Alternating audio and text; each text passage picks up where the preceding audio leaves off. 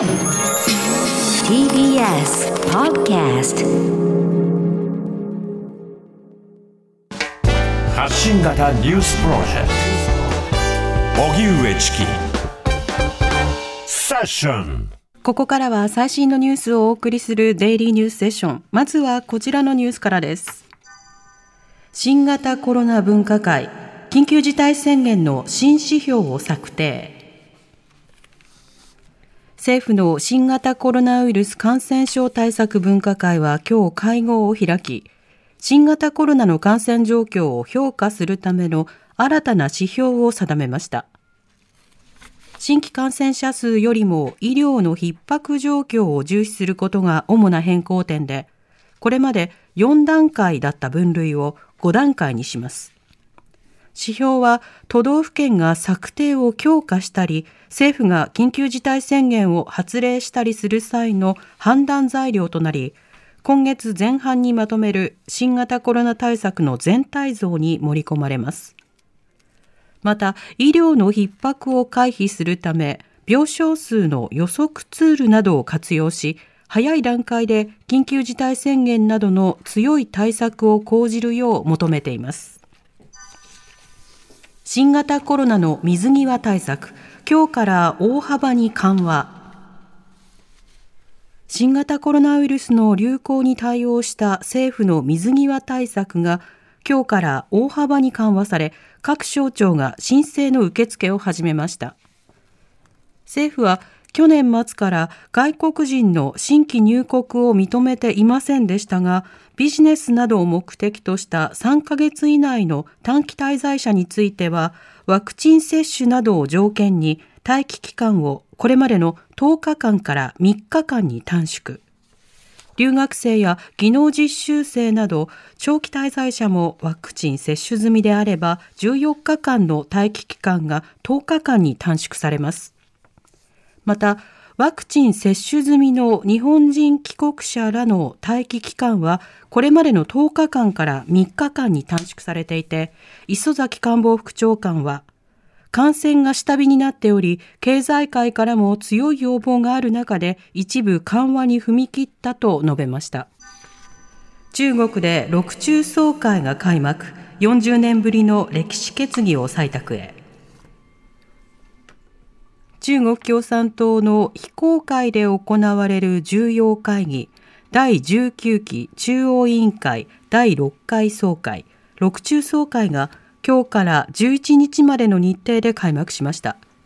会議では中国共産党の創建100年を総括する歴史決議を討議し、11日に採択する見通しで、初日の今日は習近平国家主席が歴史決議に関しての説明を行ったということで、討議では習国家主席が重要テーマとして掲げている格差解消の目標、共同富裕などを強調するものとみられます。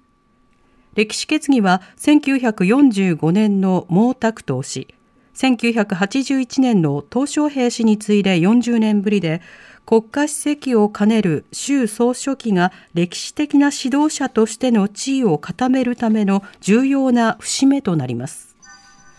亡くなったウィシュマさんの妹2人が名古屋入管を刑事告訴へ。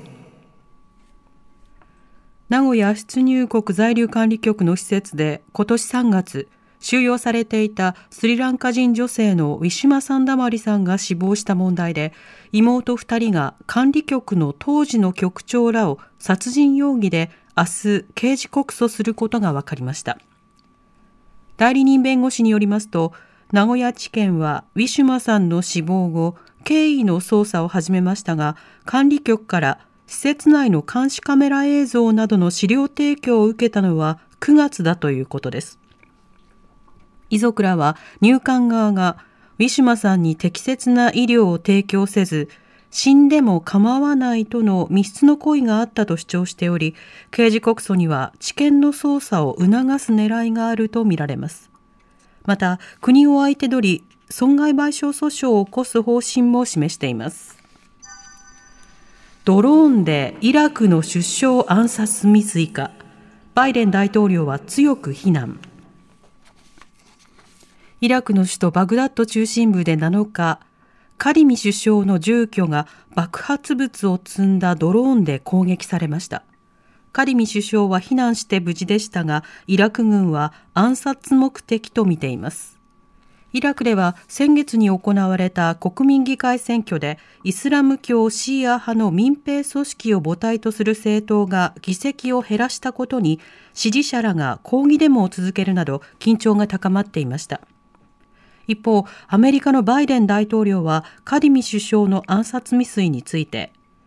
イラクの民主的なプロセスを弱体化させるために暴力を用いる者を最も強い言葉で非難するという声明を発表。その上で、イラク政府と国民を支えるとして、イラク治安当局による捜査を支援する考えを示しました。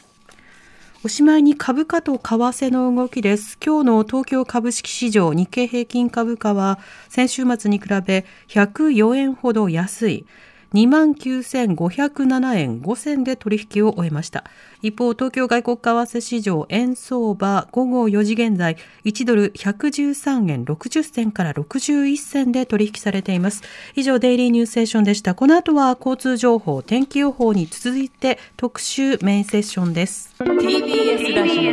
TBS ラジオ。荻上チキ。荻上チキ。セッション。